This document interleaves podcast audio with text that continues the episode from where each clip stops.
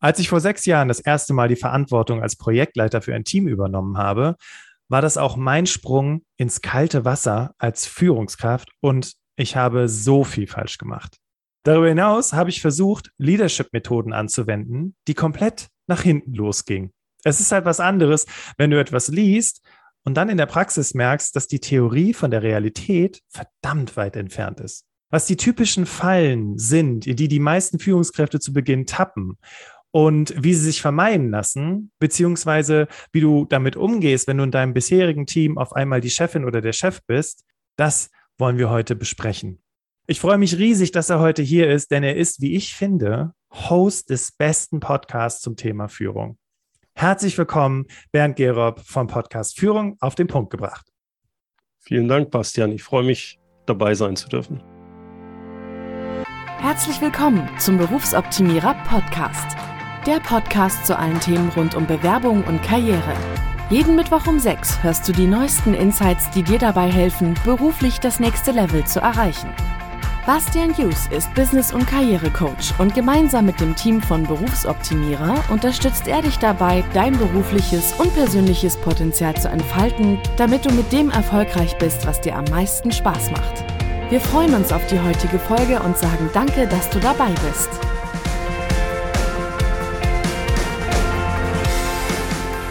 Liebe Hörerinnen, lieber Hörer, ich freue mich, dass du wieder im Berufsoptimierer Podcast dabei bist. Du bist wahrscheinlich gerade Führungskraft geworden oder vielleicht auch schon seit ein paar Tagen oder Monaten als Führungskraft unterwegs. Und umso cooler, dass du dann hier reinhörst und dir die Tipps von dem Menschen holst, der wirklich Ahnung von dem Thema Führung hat, Bernd Gerob. Wir werden verschiedene Fragen in dieser Podcast-Folge beantworten und wollen natürlich auch über Bernds Erfahrungen sprechen. Und Bernd, für dich schon mal so als kleines Warm-up. Woran erinnerst du dich sofort, wenn du an deine ersten Tage als junge Führungskraft zurückdenkst? ich wusste, dass er lacht.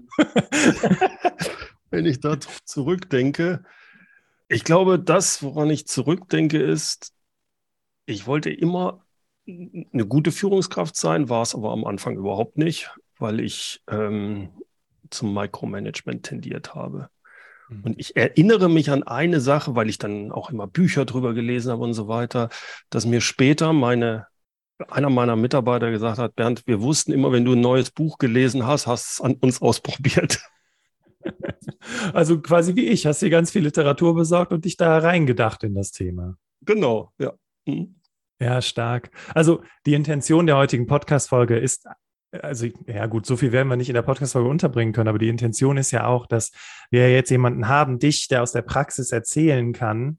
Und ähm, das finde ich auch in deinem Podcast so toll, weil die sind, die Folgen, die du produzierst, sind extrem praxisnah. Ja, weil bei Büchern, wie du es ja gerade gesagt hast, ne, die Mitarbeitenden merken es, wenn, wenn irgendwie wieder was an denen rumexperimentiert wird und ja, wie es halt so ist, kann halt Theorie extrem nach hinten losgehen. Mhm. War das denn der Grund, warum du auch, oder eine der, eine der Gründe, warum du 2013 einen eigenen Podcast gestartet hast? Zu sagen, okay, es gibt so viel Literatur da draußen, aber Theorie und Praxis sind zwei unterschiedliche Welten? Nee, das war ganz anders. okay. Ich habe mich 2009, äh, nachdem ich ja neun Jahre beim Konzern dann gearbeitet hatte, also ich muss dazu sagen, ich hatte zuerst ein Startup, habe das verkauft an einen großen Konzern, war dann neun Jahre im großen Konzern und wenn man mal selbstständig gewesen ist, funktioniert das nicht. Dann wollte ich wieder was Eigenes machen war dann aber äh, da nichts jetzt mit Startup und, und, und Cashflow und Venture Capital, das habe ich keine Bock mehr drauf. Ich wollte es von Anfang an richtig machen und mm, klein, aber fein und mit hohem Cash, äh, mit hohem ähm, Profit starten. Und deswegen habe ich es erstmal als Selbstständiger gemacht. Ah. Und da hatte ich aber unterschätzt, dass ich kein wirkliches Netzwerk außerhalb der Gruppe hatte, wo ich war. Und ja, wenn du sagst, du bist Geschäftsführer, Coach oder Berater für Unternehmen, dich braucht keiner, dich kennt keiner. Äh, das heißt, Vertrieb musste ich mir da erstmal hart aneignen. Und die ersten, das erste Jahr war noch okay, weil das richtig gut lief, weil ich noch zwei, drei Projekte hatte und dies und jenes. Und danach bin ich in ein Loch gefallen, was den Umsatz anging und habe alles Mögliche online-marketing-mäßig ausprobiert. Ich hatte auch damals sogar schon mit YouTube-Videos, hat aber nicht richtig funktioniert, gemacht. Ich hatte Newsletter, allen möglichen Krempel dann. Und nichts hat richtig funktioniert. Und dann war ich in London, das weiß ich noch, 2013 im April und äh, auf einer Mastermind einen Tag mit Chris Ducker, das ist so ein, äh, ein Engländer, der äh, in dem Online-Marketing-Bereich unterwegs war. Ah, okay. Und der hatte dann, äh, und gleichzeitig ein guter Freund von mir, der Meron war ist ein Israeli, der war auch dort. Und die hatten beide dann, als ich erzählt habe, dass es bei mir nicht so funktioniert, der, der hatte dann seinen Computer aufgemacht, hat in iTunes reingehaut, reingeschaut und hat gesagt, Bernd, du bist ein, also auf Englisch dann, Bernd, du bist ein Idiot, wenn du nicht mit dem Podcast startest. 2013. Ja, und weil es, da gibt es nichts Deutsches richtig für Leadership. Und da habe ich gesagt, ja, ich habe ja schon YouTube-Videos da gemacht, das hat auch alles nicht richtig funktioniert. Aber gut, ich gebe geb dem Podcast mal drei Monate Zeit, ob es funktioniert. Ich meine, was soll ich denn verlieren? Und da ich vorher halt schon einiges an Blogs gemacht hatte, ging das ganz gut von mhm. der Hand. Das heißt, ich hatte dann jede Woche eine Folge raus und nach drei Monaten hatte ich über 100.000 Downloads und Anfragen von Kunden. Und dann sagte ich, das scheint das zu sein, was bei mir funktioniert und habe deswegen mit dem Podcast weitergemacht. Also da war kein dieses tolle strategische Überlegung und nichts da war, okay, da ist nichts. Ich bin mit dem Kopf drauf gestoßen worden äh, und habe dann einfach gestartet. Ja, krass. Also ich finde es ganz spannend, wie Zufälle manchmal zueinander führen und man dann irgendwie merkt, hey, äh, ich habe da echt in ein Westennest gestochen. Und ja. wir waren ja damals mit Berufsoptimierer auch einer der ersten zum Thema Bewerbung und Karriere. Und mhm. damals sagte noch der Geschäftsführer von dem Unternehmen, bei dem ich gearbeitet habe, du willst einen Podcast starten, da kann man doch kein Geld mit verdienen, das ist doch kostenlos. Und ja, ja ich glaube, wir beide können sagen, ja, äh, mag zwar sein, aber die Kontakte, die sich dadurch ergeben, die sind Gold wert. Absolut, ja. ja. Jetzt hast du es ja gerade schon so ein bisschen ange, angerissen. Du bist ja seit 2009 erfolgreich als selbstständiger Geschäftsführer, Coach und Führungstrainer tätig. Und wir haben ja schon gehört, du hast selber viele Jahre im Konzern, dein eigenes Startup, also super viele Jahre ähm, als Führungskraft an Erfahrung gesammelt. Und wenn du mal so zurückblickst, ne, wir hatten ja schon gerade darüber gesprochen an deine ersten Tage, wo du Führungskraft warst. Mhm. Was sind so aus deiner Sicht die Fallen, in die die meisten Einstiegsführungskräfte zu Beginn tappen? Also ich glaube, das Erste, was wichtig ist, was ein großes Problem ist für fast jede Führungskraft, die ich kenne oder die Führungskraft wird, ist damit klarzukommen, dass du bisher ein wahrscheinlich in einem bestimmten Gebiet ein Experte warst, eine gute Fachkraft und ähm, dein Ego eigentlich daraus auch speist, dass du, sag mal, du bist ein super Programmierer und die Leute fragen dich vielleicht sogar, äh, wie soll ich denn das machen? Das tut deinem Ego gut. Die Ergebnisse, die du bringst als ähm, Programmierer, sind herausragend. Du wirst gelobt für diese Ergebnisse. Jetzt wirst du Führungskraft und jetzt switcht das. Du wirst, du bist nicht mehr für dein Ergebnis deiner Arbeit zuständig, sondern für das Ergebnis der Arbeit deines Teams. Also musst du Sachen verändern. Du hast jetzt die Verantwortung für dein Team und du musst nicht mehr, oder es ist sogar günstig, wenn du nicht mehr der Experte bist. Du musst aus dieser, aus diese, aus dieser Rolle raus in die Rolle des äh, Führungskraft, Leaders, wie immer du das nennen willst. Das ist richtig schwierig. Insbesondere, wie gesagt, wenn du vorher ein richtig guter Experte warst. Weil die Mitarbeiter kommen ja dann doch wieder zu dir und sagen, ähm, äh, Bernd, wie soll ich denn das machen? Soll ich A oder B machen? Was das? Ah ja, ja, dann. Das tut mir natürlich gut. Ne? Ja, ja, klar. Ich kann, ich kann glänzen als Experte. Ja, und das passiert unbewusst. Ne? Ich falle also relativ einfach wieder zurück in meine Fachkrafttätigkeit. Warum? Weil ich mir da meine Bestätigung holen kann. Auch ich mache es auch richtig. Wenn ich das delegiere, wird es erstmal schlechter. Klar, ich bin ja der Käse. Ich bin ja, der, ich bin ja großartig, was das angeht. Das weiß nur, nur weniger. Aber wenn der Chef, wenn der Mitarbeiter dann kommt und mir das noch sagt, ist ja super. So, äh, während wenn ich die Führungskraft, wenn ich gerade Führungskraft geworden bin, muss ich ja auch mir erstmal aneignen, was mache ich denn da jetzt? Wie bringe ich denn das Team nach vorne? Also dieses, die Führungsarbeit, ob das richtig delegieren, ob das richtig Feedback geht, wie gehe ich mit Konflikten um? All diese Geschichten habe ich nicht gelernt. Ich versuche das nach bestem Wissen und Gewissen und natürlich mache ich da viel, viel mehr Fehler, als ich in meiner Fachkraftstelle mache. Das tut meinem Ego aber nicht gut, Fehler mhm. zu machen. Auch die Ergebnisse sind dann nicht so gut. All das führt dazu, dass das so die, eine große Schwierigkeit ist, in der ich viele Führungskräfte sehe, also die in die erste Rolle als Führungskraft kommen, damit umzugehen, zu akzeptieren, dass ich mein Ego daraus speisen muss, dass ich meine Mitarbeiter dahin entwickle, dass sie besser, bessere Experten werden, als ich vielleicht je war. Diesen Sprung zu machen, ist, glaube ich, ein, eine ganz, ganz wichtige Geschichte. Und dann können wir da näher reingehen.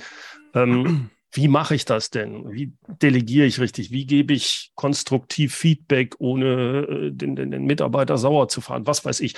Das gehört aber alles da mit rein. Und das hat noch eine Auswirkung, denn wenn ich die Fachkrafttätigkeit habe, die ist meistens fremdgesteuert. Das heißt, es gibt einen Termin, ich muss das oder jenes machen. Die Arbeiten einer Fachkraft sind, haben immer Termindruck die Arbeiten einer Führungskraft, also führen, ob ich, ob ich meinem Mitarbeiter jetzt das Feedback gebe, was er dringend braucht, oder erst morgen entscheide ich, ist selbstbestimmt, da ist kein Termindruck. Ob ich jetzt mich um die Abteilungsstrategie kümmere oder nächste Woche entscheide ich, ist selbstbestimmt, das ist kein Termindruck. Was, das führt aber dazu, dadurch, dass sehr viel auch diese Management Tätigkeiten, also nicht die reinen Führungstätigkeiten, sondern managen, irgendwelche Vorgänge, lalala, ob das Fachtätigkeiten sind oder ob das im Rahmen meiner Führungskraft Manager-Tätigkeit diese administrativen Sachen sind, die haben immer Fremdbestimmung, da ist immer Termin dran. Und daraus resultiert das häufig, dass ich in diese andere Falle rein reinknalle, dass ich also zu viel fremdbestimmt bin und zu wenig selbstbestimmt. Das kannst du vor allem dann erkennen bei Führungskräften, wenn die abends nach Hause gehen, haben zehn Stunden gearbeitet und überlegen sich, ich habe zehn Stunden hier was gemacht, aber ich habe kein einziges von den Ergebnissen, die wichtig waren, richtig, richtig hingekriegt oder gemacht. Warum? Weil ich ständig unterbrochen wurde, ständig musste ich mich um irgendwelchen Kram kümmern anstatt mich um die wichtigen Sachen kümmern zu können, die keinen Termin haben. Und die wichtigen Sachen, die haben meistens auch die Auswirkungen einer wichtigen Sache sind meistens auch eher langwierig. Äh, lang, mhm. also kriegst du erst mit, wenn ich ein Feedback jetzt an einen Mitarbeiter gebe, ob sich das bewahrheitet, ob der das umsetzen kann und so weiter, das kriege ich viel später erst mit, ob ich da einen guten Job gemacht habe oder nicht. Während ich wenn ich in der Fachtätigkeit was mache, entwickle oder sowas, also da kriege ich sehr schnell direkt eine Rückmeldung bei dieser Arbeit. Also, also ich fand das jetzt mal super spannend, weil du hast im Prinzip, wenn ich das richtig gehört habe, drei typische Fallen auch aufgemacht. Erstens hast du gesagt, naja, die erste Falle ist, dass ich bin ja befördert worden aufgrund meiner fachlichen Leistung und ich bewege mich weiterhin in meiner fachlichen Leistung, obwohl es eigentlich um meine Aufgabe als Leader geht.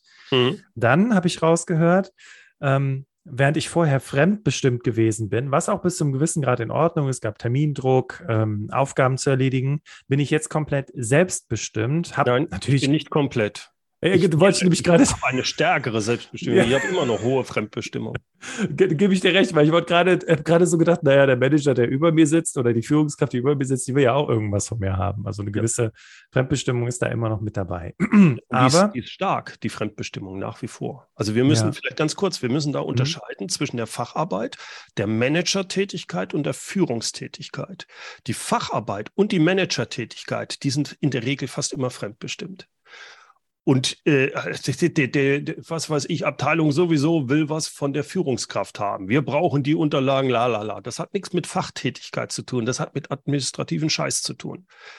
Und die Buchhaltung braucht die Daten für den Jahresabschluss zum Beispiel. Exakt, genau. Mhm. Okay. Ne? okay. Und da, da wirklich hinzukommen und die, die äh, für sich zu erkennen, ich muss ähm, ja unterscheiden und ich muss priorisieren. Und priorisieren heißt, die meisten sagen, wenn sie priorisieren, sagen, ja, wir müssen uns dafür oder dafür entscheiden. Das Schlimmste ist ja, wenn ich mich dafür entscheide, heißt das, ich entscheide mich für zehn Sachen, dass ich die nicht mache. Und das ist eigentlich das Entscheidende, damit ich den Raum und die Energie habe, mich um die Priorität auch wirklich kümmern zu können. Ich stelle mir das Ja, ich stelle mir das gerade, also was heißt, ich stelle mir das vor, ich weiß es ja selber. Also es ist, es ist wirklich eine Herausforderung, da gebe ich dir recht. Ähm, und vor allem hast du gerade auch noch so schön den Unterschied zwischen Leader und Manager aufgemacht. Das thematisierst du ja auch regelmäßig in deinem Podcast. Ja. Weil ähm, das erinnert mich an ein Coaching, was ich neulich mit einem Klienten von mir hatte. Ähm, es ging tatsächlich um, um berufliche Orientierung, weil er, ähm, weil ihm gesagt wurde, er ist als Führungskraft nicht gut genug, weil er fachlich nicht gut genug Bescheid weiß. Also es war total faszinierend, weil dann sagte ich so zu ihm, naja gut, dann scheint wohl die Währung bei euch im Unternehmen die zu sein, dass es das fachlich über allem steht und die Aufgabe als Leadership, Leader jetzt nicht so wichtig ist. Und er sagte wortwörtlich, Bernd, naja, dass das Unternehmen durch mich halt äh, zweimal so viel Umsatz gemacht hat im letzten Jahr oder äh, dass die Mitarbeiter, dass die Krankheitsquote zurückgegangen ist und alle super motiviert arbeiten. Das ist ganz nett, hatte sein Chef immer gesagt, aber das Fachliche, da mhm. wäre er halt noch nicht so sattelfest drin und da müsste er halt mehr dran arbeiten. Und schlussendlich gab es dann die Kündigung, weil man ihm schon mehrfach gesagt hat, er müsste mehr an dem Fachlichen arbeiten. Ich denke, solche Dinge begegnen dir auch häufig, oder? Ja, also was, was, äh, das ist auch immer eine Diskussion, wie weit muss eine Führungskraft, jetzt gerade wenn sie aus der als Führung jetzt in eine Gruppenleiterposition kommt, wie stark muss sie noch fachlich tätig sein und ein fachliches Know-how haben? Hm, um es so ein bisschen praxisnahe zu machen, ist vielleicht die Frage, wie grenze ich mich denn dann aber ab? Also Weißt du, so, ich glaube, viele, die hier zuhören, die kennen das. Die werden sagen, ja, ja, ich bin ja befördert worden, weil ich fachlich so gut bin. Wir reden ja gleich noch darüber, wie gehe ich mit meinen Leuten um, die mich ja vorher mhm. kann, mit denen ich vielleicht auch befreundet war. Aber jetzt mal gerade diesen, diesen Abgrenzungsmoment, wie, wie, wie schaffe ich den? Also das Wichtigste dabei, also erstmal ist es aus meiner Sicht nicht richtig, den besten Experten zur Führungskraft zu machen, aufgrund dessen, dass er der beste Experte ist. Der muss ein gutes Verständnis haben alles gut, wenn er Gruppenleiter werden muss. Das muss aber nicht der Beste sein hinsichtlich der fachlichen Tätigkeit. Das ist die erste Geschichte.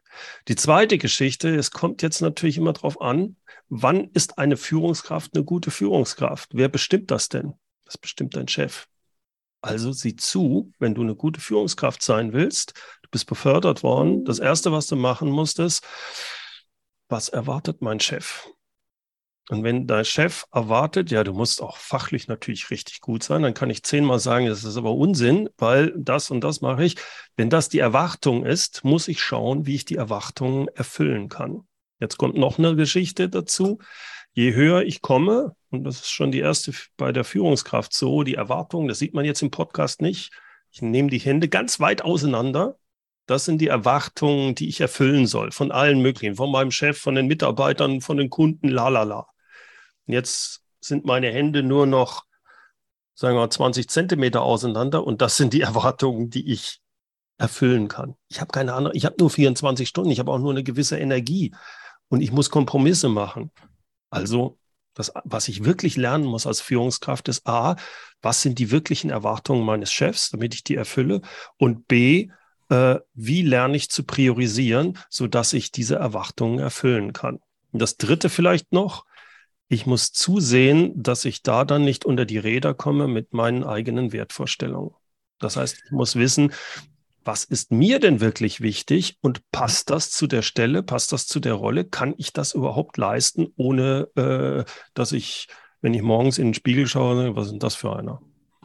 Das heißt also, also interessant, äh, wir, ich wollte noch mit dir äh, gleich noch über das Thema Eigenschaften sprechen, die ich mir selber beibringen sollte, mhm. aber da waren ja schon mal zwei Dinge drin. Ich muss lernen, die richtigen Fragen zu stellen, um Erwartungen herauszufinden. Ja. Und dann muss ich in dem Zusammenhang lernen zu priorisieren. Und dann ist es aber auch wichtig, das spielt ja quasi auch rein in dieses ähm, in dieses Selbstmanagement. Auf der einen Seite, ich habe keinen, also ich habe nur, also ein gewisser Anteil von mir hat keinen Termindruck, ist aber trotzdem wichtig. Mhm. Und gleichzeitig aber auch Selbstmanagement im Sinne von, wie passt das zu mir, wie passt das auch zu meiner Karrierestrategie.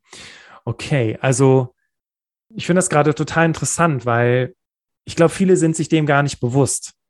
Ja. Viele denken, oh geil, ich bin befördert worden, weil ich habe letztes Jahr hier die, den Umsatz verdoppelt oder ne, so bester Verkäufer, Verkaufsleiter. Ne? das sagen, genau. genau Leider genau. nicht. nee, leider nicht. Und ich habe letztens in dem Podcast über, über, über Top-Management gesprochen und da war auch die Aussage, es geht nicht mehr um dich. Also, ne, Ego ganz weit hinten anstellen. Es geht darum, dass du deine Leute nach vorne bringst. Trotzdem bist du auf dem Tablett, trotzdem bist du sichtbar. Also, okay. Ähm, Jetzt lass uns mal ganz kurz auf die Situation sprechen, weil äh, über die Situation sprechen, weil das kennen auch die meisten. Du warst bisher in deinem Team, weiß ich, zählst zu den Besten oder zu der besten Person im Team und jetzt wirst du befördert zur Führungskraft.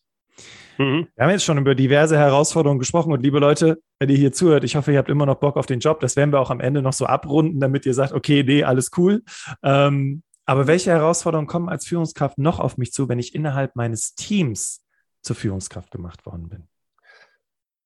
Ja, wenn ich innerhalb des Teams zur Führungskraft werde, dann muss ich aufpassen, dass ich mit jedem Teammitglied über meine neue Rolle spreche. Denn bisher kennen die mich ja in einer alten Rolle als Teil des Teams, gleichwertiges Teil des Teams. Jetzt kann ich immer noch sagen, ja, ich bin ja immer noch Teil des Teams, nur bin ich jetzt der äh, Leader, aber eigentlich bist du nicht mehr Teil des Teams.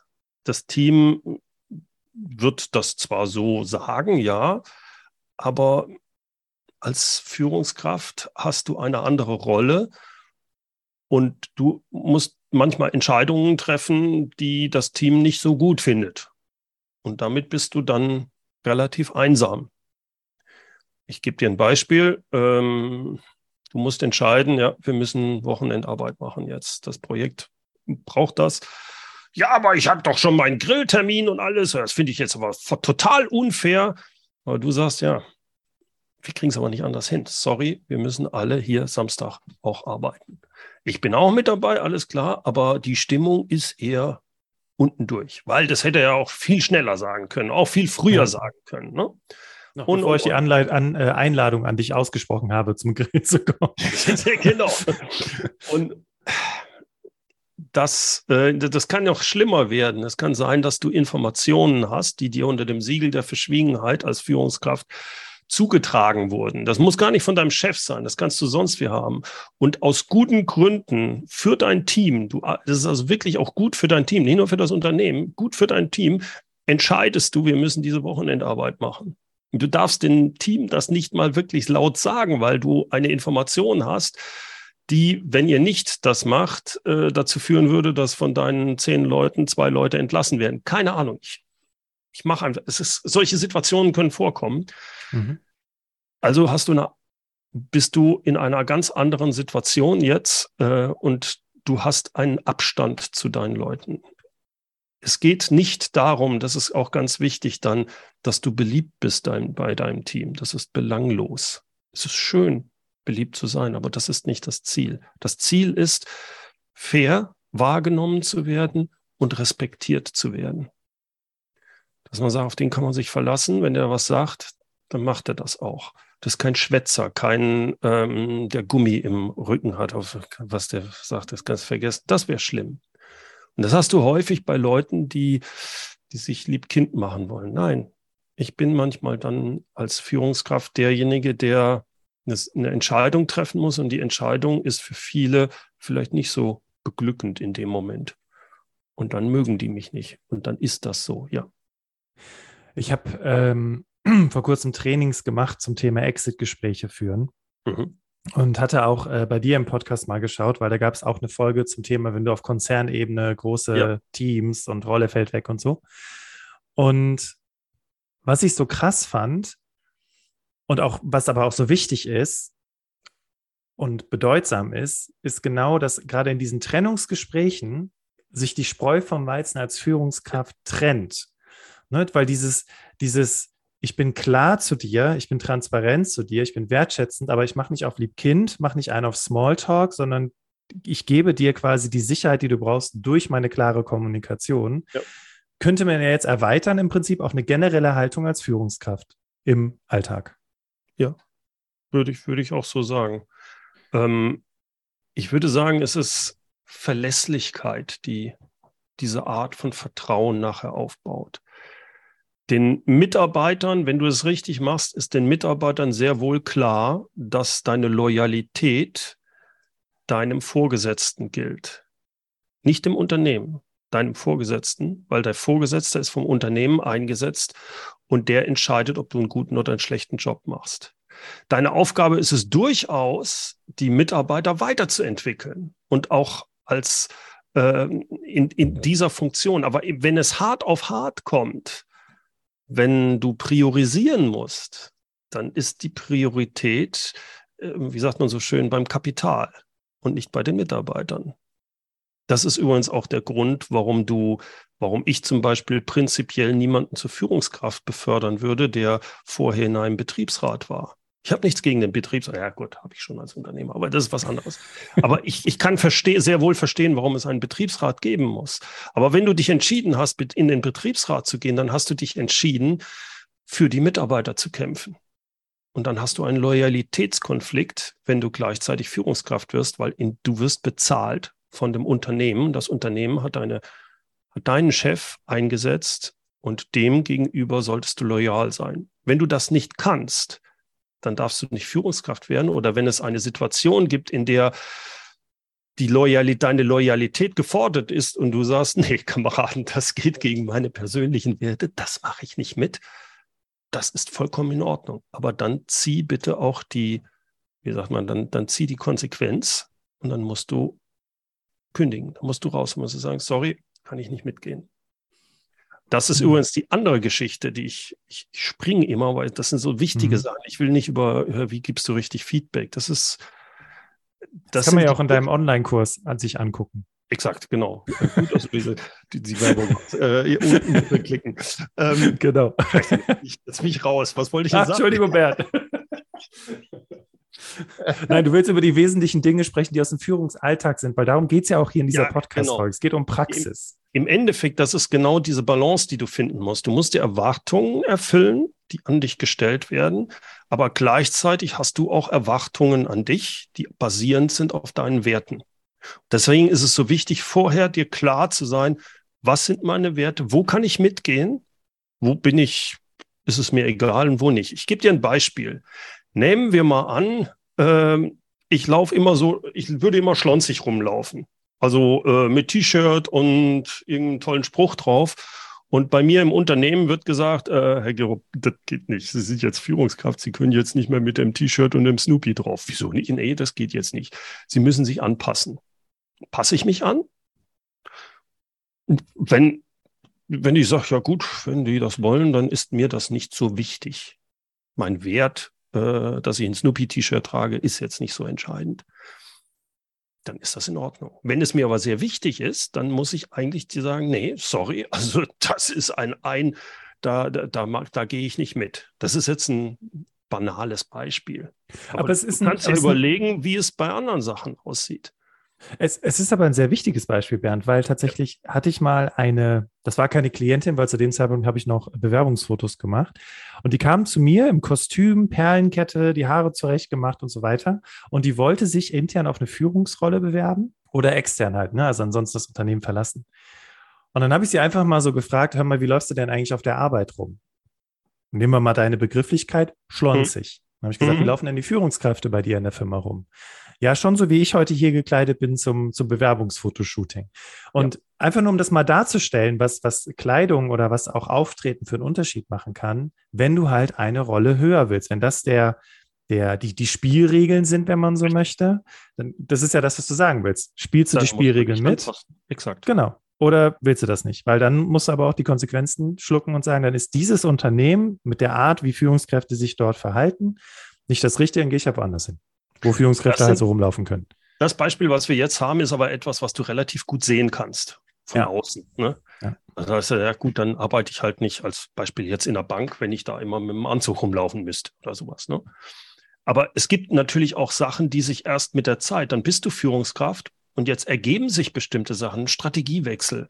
Äh, auf einmal müssen Leute entlassen werden. Du sagst, nee, wir kriegen das hin, wir müssen nur 10 Prozent der Leute entlassen, mehr nicht.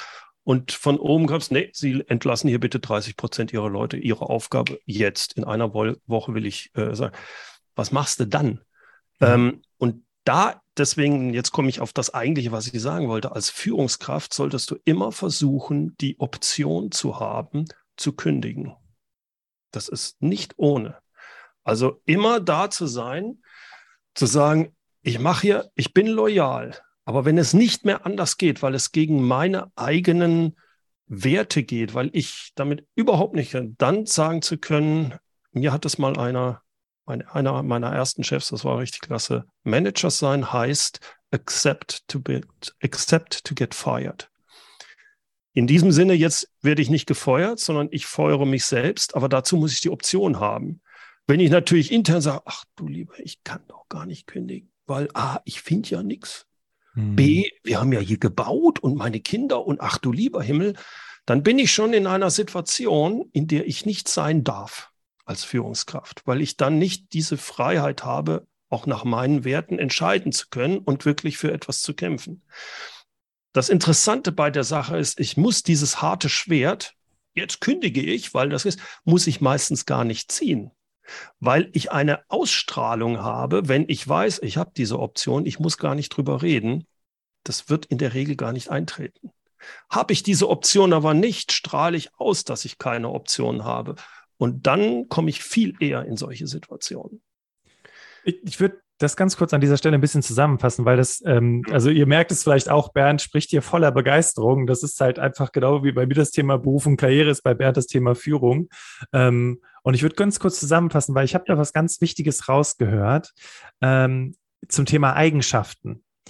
Also während ich vorher vielleicht jemand war, der, ich sag mal, einen gewisse, gewissen Wunsch nach Sicherheit in seinem Job hatte, ähm, sollte ich mir die Sicherheit äh, selber geben, wenn ich dann zur Führungskraft werde, im Sinne von, okay, hier gibt es für mich nicht die Möglichkeit, so zu arbeiten, wie das meinen Werten entspricht und dann halt die Reißleine ziehen zu können, finde ich, finde ich gerade ganz wichtig. Und was, was du noch gesagt hast, ist, dass du ja auch nicht bei allem mitgehen musst. Und dass du durchaus manchmal in so einer Situation bist, weil du es nicht ausstrahlst, dass du jederzeit gehen könntest, äh, dass du dann, ja, dass dann, ich sag mal, gewisse Dinge einfach mit dir gemacht werden als Führungskraft, ja. was ja viele Leute auch frustriert, äh, weil man es mit dir machen kann. So. Also, ich aber einmal dann, so vom. Ich will dir da mal ein Beispiel geben, damit das mhm, verdeutlicht werden kann. Ich ich habe das so erlebt, aber ich werde es bewusst sehr allgemein halten. Stell dir vor, zwei Firmen, ähm, wie sagt man, die kommen zusammen. Ach, Merger. Äh, schönen ja, Merger. Genau. Ne? Mhm. So, und jetzt schaut man sich an, hm, welche Vertriebsleute brauchen wir denn hier noch? Und welche möchten wir halten? Und dann ist da einer, ah, der ist nicht schlecht, ah, den wollen wir nicht verlieren. Dem geben wir äh, durchaus einen neuen Vertrag. Aber ähm, der kriegt da schon sein bisheriges Auto. Ja, passt nicht, aber den wollen wir nicht verlieren. Ne? Weil wenn der, der geht, wenn wir das machen, das wissen wir auch, und der findet woanders auch einen Job, ach du lieber Himmel, mit dem können wir nicht rumspielen. Und dann sehen sie so einen anderen, lieber netter Kerl, ist 51, nur sagt, der findet nichts mehr der kriegt einen Auflösungsvertrag und einen neuen Vertrag, 30 Prozent weniger und das Auto, das geht drei Stufen runter. Das wird ja. er machen. Das wird er machen. Der kann gar nicht anders, weil er keine Option hat. Und das ist ja. das, was ich meine. Hab immer Optionen und strahl das aus. Dann passiert er das gar nicht. Die, die, die kommen gar nicht auf die Idee, dich in dieser Art anzugehen. Das ist eigentlich das, was ich rüberbringen will dabei ich finde das, ich finde das, ich bringt es einfach super nochmal auf den Punkt, weißt du? Weil das, weil das eine ganz klare, harte Wahrheit ist, äh, die aber auf der anderen Seite dir auch extrem viel Freiraum schenkt, wenn du diese Haltung halt eben auch fährst. Ähm, lass uns nochmal ganz kurz zurückkommen, so zum Thema, ich bin jetzt so die ersten 100 Tage Führungskraft. Ähm, und äh, was ich ganz cool finde, übrigens, kleiner Hinweis an der Stelle, schaut auf jeden Fall auch mal auf Bernd Gerobs Instagram-Profil nach ähm, oder rein. Äh, verlinken wir euch auch in den Show Notes. Denn ähm, da sprichst du eine ganz wichtige Sache an zu den Themen, die man machen sollte. Ähm, das würde ich gleich nochmal unterstreichen. Aber wenn du so mal überlegst, so die drei wichtigsten Dinge, die du in den ersten 100 Tagen als Führungskraft tun solltest, welche mhm. wären das? Also die, die erste, das ist die allerwichtigste. Das heißt, das ist die Erwartung deines Chefs abholen. Was erwartet dein Chef von dir? Und den da auch nicht loslaufen. Versuch möglichst einmal pro Woche so ein One-on-One -on -One mit deinem Chef zu bekommen, wo du rauskriegst, ob du richtig unterwegs bist, was er von dir erwartet. Und die Erwartung ist nicht einfach nur, ja, sie sollen die Ziele erfüllen hier von ihrer Abteilung. Ist ja ganz einfach. Nee, ist es nicht. Es geht viel weiter. Es geht darum, was äh, ist deinem Chef wichtig? weil der hat bestimmte Vorstellungen in seinem Kopf, die er vielleicht sich auch noch nie darüber richtig Gedanken gemacht hat. Dein bisheriger Chef, als Beispiel jetzt, der hat gesagt, ja, äh, ich will von Ihnen einmal pro Woche einen kurzen Bericht, wie es in Ihrer Abteilung steht. Und dann hast du zwei, drei Sätze in einer E-Mail geschickt und damit war der Chef zufrieden. Alles Bingo. Der neue Chef erwartet aber was ganz anderes. Das, hat, das ist aber selbstverständlich für den, das muss ich doch nicht sagen. Der will einmal pro Woche, aber von oben bis unten einen dreiseitigen Bericht mit allen Daten, Fakten und so weiter. Und wenn du die ihm nicht lieferst, bist du ein schlechter Mitarbeiter, schlechte Führungskraft für ihn. Für den anderen, wenn du das da bei dem hättest so gemacht, sagen sie, Herr Gerob, äh, glauben Sie, ich lese mir diese drei Seiten da jede Woche durch, ich habe doch noch anderes zu tun. Deswegen ist es so wichtig, was sind die Erwartungen? Und die Erwartungen sind immer unterschiedlich. Mhm. Äh, das ist also das, das ganz Entscheidende. Die, die, was erwartet mein Chef von mir?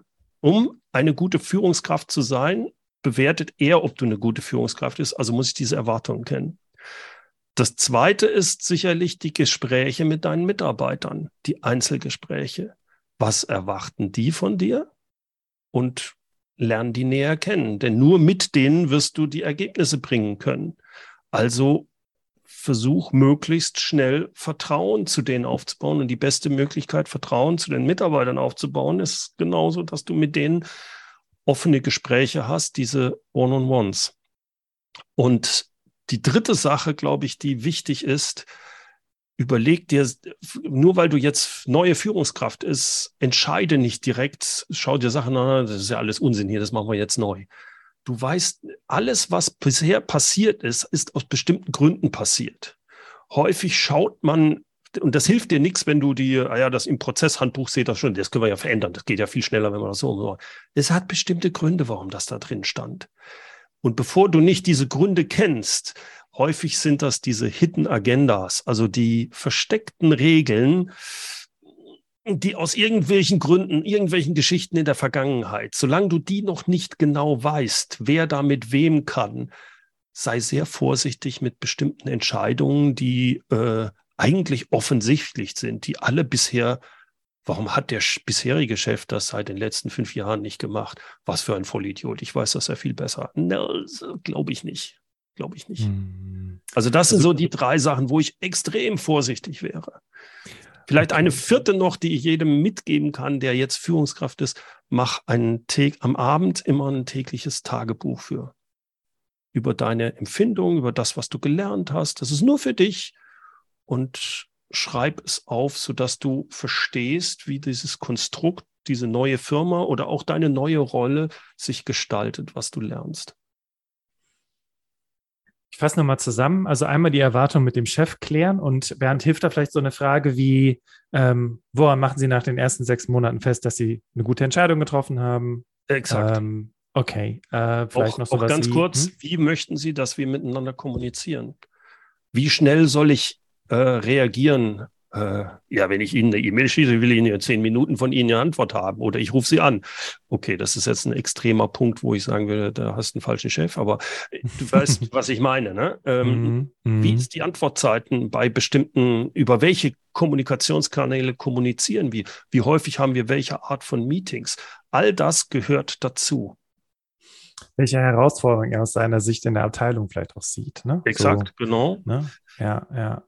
Okay, Aber auch also deine Frage ist sehr gut. Äh, woran werden Sie erkennen, ob ich einen guten Job gemacht habe nach sechs Monaten, zwölf Monaten? Sechs Monaten, mhm. vielleicht auch nach einer Woche schon. Er sagt, ja, wenn Sie mit dem da Stress bekommen haben, da haben Sie aber richtig in die Scheiße gekriegt.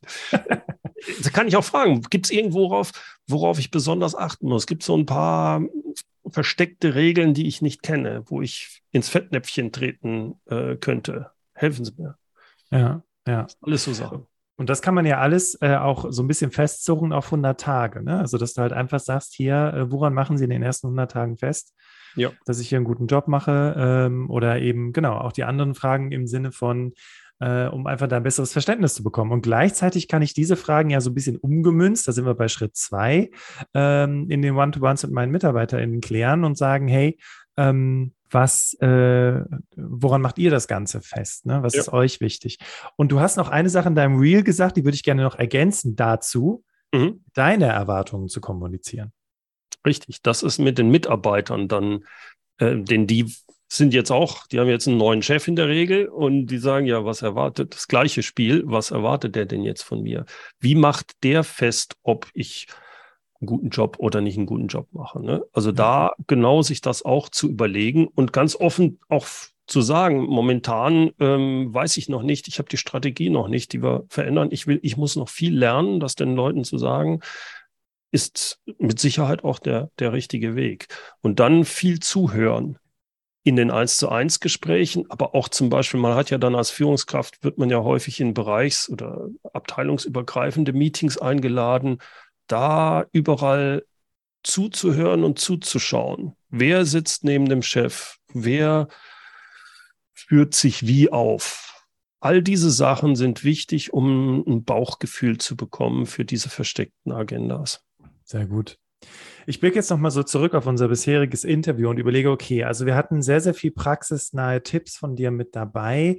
Wir haben darüber gesprochen, was so die typischen Red Flags sind, also ähm, ähm, Fallen, in die ich tappen könnte. Mhm. Das heißt, wenn ich jetzt heute hier diese Podcast-Folge höre, bin ich der Meinung, wir sind schon an einem ganz guten Punkt angelangt, dass ich quasi jetzt schon Dinge anders machen kann, ne? Andere, anders angehen, vielleicht schon mal die 1 zu 1 Meetings äh, mhm. einplanen, wenn ich es noch nicht gemacht habe. Und auf der anderen Seite würde ich gleich noch so zum Ende hin auch noch so ein bisschen von dir hören, was so deine drei wichtigsten Learnings vor allem über das Thema Führung der letzten drei Jahre gewesen sind, weil wir hatten Corona-Pandemie, extrem viel, extrem viel Wandel. Mhm. Bevor wir das aber machen, weil ich habe es gerade eben in so einem Nebensatz angerissen, weil wir euch vielleicht fragt, ja, äh, woher weiß ich denn, ob ich richtig führe? Deinen Chef fragen, haben wir jetzt zum Beispiel rausgefunden. Ähm, wie finde ich meinen Führungsstil? Ähm, sollte ich mir Feedback von meinen Mitarbeitenden einholen? Da hat der Bernd ich mache jetzt mal gerade Werbung für dich, wenn das okay ist. Mhm, ja. Gerne. ähm, tatsächlich einen äh, genau passenden Online-Kurs, nämlich so meistern Sie Ihre erste Führungsrolle. Packen wir euch in die Show Notes, schaut es euch an. Ähm, Finde ich extrem hilfreich, sich da diese Informationen mit an die Hand zu holen, weil ihr habt ja jetzt schon gemerkt, allein durch Bernds ähm, sehr konkreten Geschichten weiß man eben auch, okay, der Mann ist wirklich von der Praxis und ja, kann mir da eben sehr gut weiterhelfen. Und natürlich dann eben auch noch dein Podcast, Bernd, Führung mhm. auf den Punkt gebracht. Wenn wir also jetzt mal wirklich so zurückgeblickt auf die letzten drei Jahre, Corona-Pandemie, virtuelles Arbeiten etc. etc. Und du bist ja wirklich an der Base dran. Was sind so deine drei wichtigsten Learnings über das Thema Führung ja, der letzten drei Jahre, wenn man so möchte? Also wer gut führen konnte schon vor Corona, hat es während Corona deutlich leichter gehabt. Warum? Weil er auch schon Vertrauen aufgebaut hat, weil er wahrscheinlich nicht gemicromanagt hat. Als jetzt diese Corona kam und dann alle mussten zu Hause bleiben, sind natürlich die ganzen Micromanager, die haben ja fast einen Herzinfarkt bekommen das funktioniert ja nicht gar nicht. Die faulen Säcke, die sind jetzt alle zu Hause und tun nichts. Und äh, die Leute, die aber gesagt haben, ja, ich habe sowieso über Ziele geführt und über Vertrauen, ähm, ob die jetzt im Büro sind oder sonst wo, entweder sie arbeiten im Büro oder sie arbeiten nicht im Büro und das gleiche ist auch zu Hause. Es geht also mehr, es ist noch stärker klar geworden, wie wichtig diese Kommunikation ist. Und da muss ich dann sagen, wie wichtig vor allem diese One-on-Ones sind, wo es also nicht nur darum geht, okay, wir haben jetzt zehn Minuten Zeit, wie sieht das Projekt aus, wie sieht das, wie sieht das aus, sondern diese emotionale Nähe aufzubauen, einen Vertrauensaufbau hinzukriegen, nachzufragen, was brauchst du von mir als deine Führungskraft? Ähm, wie kann ich dich unterstützen? Ähm, auch mal wie sieht es denn privat aus? Gerade jetzt, wenn die remote waren, weißt du, tut mir leid, Bernd, ich habe hier ich muss ja jetzt von zu Hause arbeiten, ich habe hier zwei Kinder, äh, das eine ist krank. Ich kriege keinen klaren Gedanken gefasst. Deswegen in den nächsten zwei Tagen, ich, ich, ich kriege das Projekt so schnell nicht fertig. Darüber sprechen zu können und ein Verständnis dafür zu entwickeln, das ist diese Art von Vertrauensaufbau, die ich meine. Ähm, wenn ich das mache, ich, ich, ich will es mal so sagen, diese Art von Vertrauensaufbau ist ein Geben und Nehmen. Es wird irgendwann auch Situationen geben, wo ich als Chef sage, verdammt, wir kriegen es nicht hin, wenn ich nicht bisschen mehr Engagement momentan für euch bekommen. Ich weiß, ich, ich habe das anders gesagt, ich habe da einen Fehler gemacht, könnte mir helfen. Die Mitarbeiter sind viel eher bereit, da auch in die Bresche zu springen, wenn ich es umgekehrt vorher auch gemacht habe. Das ist ein Geben und Nehmen, ganz normal.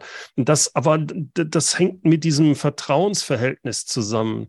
Und das kriege ich nur hin, wenn ich auch wirklich mit den Leuten kommuniziere, wenn mich die Leute auch wirklich interessieren, wenn ich meine Mitarbeiter, wenn ich mit denen spreche und nicht einfach abhake.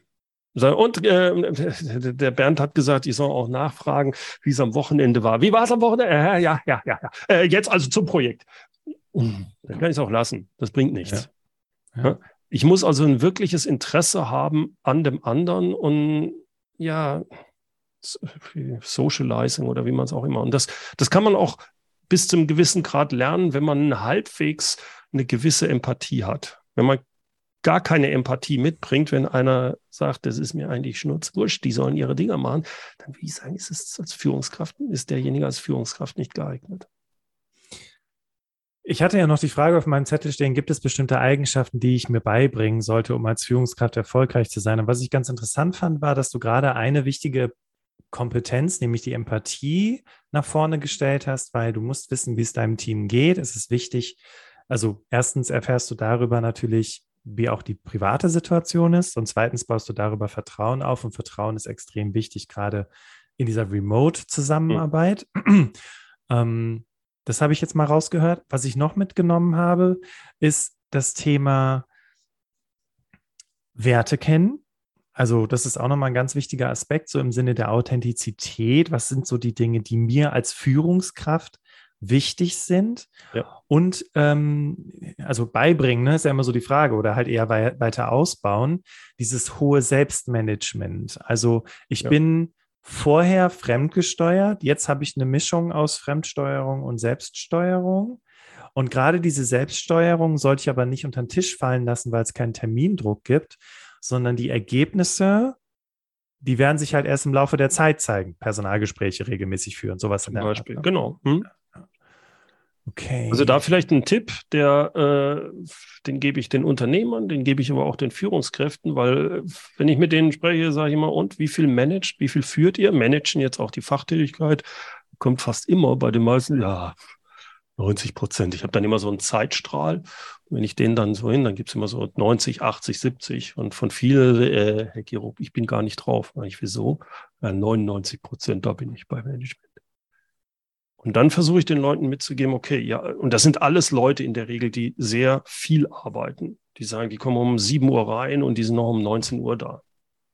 Sage ich, ganz ehrlich, es, ihr kriegt das nur in den Griff, wenn ihr akzeptiert, dass ihr am Morgen die erste Stunde für Wichtiges und nicht Dringendes einsetzt. Das heißt, direkt kann nicht die E-Mail lesen, Telefon aus, alles und am Abend vorher sich die eine wichtige, nicht dringende Sache, und das ist meistens eine Führungsaufgabe, vornehmen, die ich in der ersten Stunde mache. Den Riesenvorteil, den das hat, ist, dann ist jetzt 8 Uhr, ich habe meine Stunde und ich habe aber eine wichtige, nicht dringende Sache schon mal gemacht. Das ist ein cooles Gefühl. Und dann bricht das operative Tagesgeschäft über mir zusammen. Und dann gehe ich nachher um 19 Uhr nach Hause und habe wieder gesagt, boah, das ist ein schlimmer Tag. Aber die eine Sache, die habe ich wenigstens heute richtig hingekriegt. Ich bin nicht nur wie diese Billardkugel durch die Gegend geschossen worden. Da war ich selbstbestimmt. Das ist eigentlich so das, was ich den Leuten gerne dann mitgebe. Probiert das mal auf. Ihr kriegt das nicht geregelt, dass ihr sagt, ja, ich muss 50 Prozent selbstbestimmt. Kannst du vergessen. Aber diese eine Stunde von zwölf oder von zehn oder wie auch immer, das fällt überhaupt nicht auf ob ihr zehn oder neun Stunden operativ arbeitet. Es macht aber einen großen Unterschied, ob ihr gar nicht oder eine Stunde an einer wichtigen Sache gearbeitet habt. Auch mit mir selber macht das einen riesengroßen Unterschied, weil ich Exakt. am Ende der Woche, weil das beugt ja auch der Gefahr von Burnout vor, ja. weil Burnout ist ja auch häufig eine der Ursachen, dass die Menschen sich komplett fremdbestimmt fühlen ja. und gerade als Führungskraft noch mehr fremdbestimmt fühlen und dadurch hole ich mir so ein kleines Stück Selbstbestimmtheit in meinen Tag. Finde ich ja. Wahnsinnstipp. Richtig cool. Dankeschön. Ja, Liebe Hörerinnen, liebe Hörer, wir kommen zum Ende des Berufsoptimierer Podcasts zum Interview mit Bernd Gerob über das Thema Einstieg als Führungskraft. Und ich fand es richtig cool, weil es super praxisnah war. Ja, klasse. Und ähm, ja, und weil es halt auch so, so, so ganz realistisch war. Und mein Wunsch ist jetzt wirklich, dass du hier rausgehst mit dieser Podcast-Folge, mit diesem Wissen und vielleicht schon so ein, zwei Dinge umsetzt. Und vielleicht ist es dieser, dieser, dieser Baby-Step, den Bernd eben geteilt hat, mit diesem, was kann ich mir vielleicht für morgen an selbstbestimmter Aufgabe, an, an Führungsaufgabe vornehmen, um auch so ein bisschen diesen, diesen Druck rauszunehmen. Ja, an dich ein ganz, ganz großes Dankeschön, lieber Bernd, dass du heute hier gewesen bist. Danke, hat mir viel Spaß gemacht mit dir, Bastian. Cool. Liebe Hörerinnen, liebe Hörer, ich danke dir, dass du bis hierhin zugehört hast und du kennst es, Famous Last Words gehen an Bernd Gerob vom Führung auf den Punkt gebracht Podcast und ich verabschiede mich an dieser Stelle und freue mich, wenn ihr nächste Woche wieder mit dabei seid. Dankeschön. Bitteschön, Bernd. Danke. Ich würde gerne jedem mitgeben, der Führungskraft ist, und zwar folgenden Spruch, den ich gerne sage, der hart ist, weil wenn man richtig überlegt, geht er in die richtige Richtung. Und zwar, nach spätestens zwei Jahren hast du genau die Mitarbeiter, die du verdienst. Wenn du also jetzt Mitarbeiter hast, die nicht motiviert sind, die faul sind, die sonst was sind, überleg mal, woran das liegen könnte. Danke.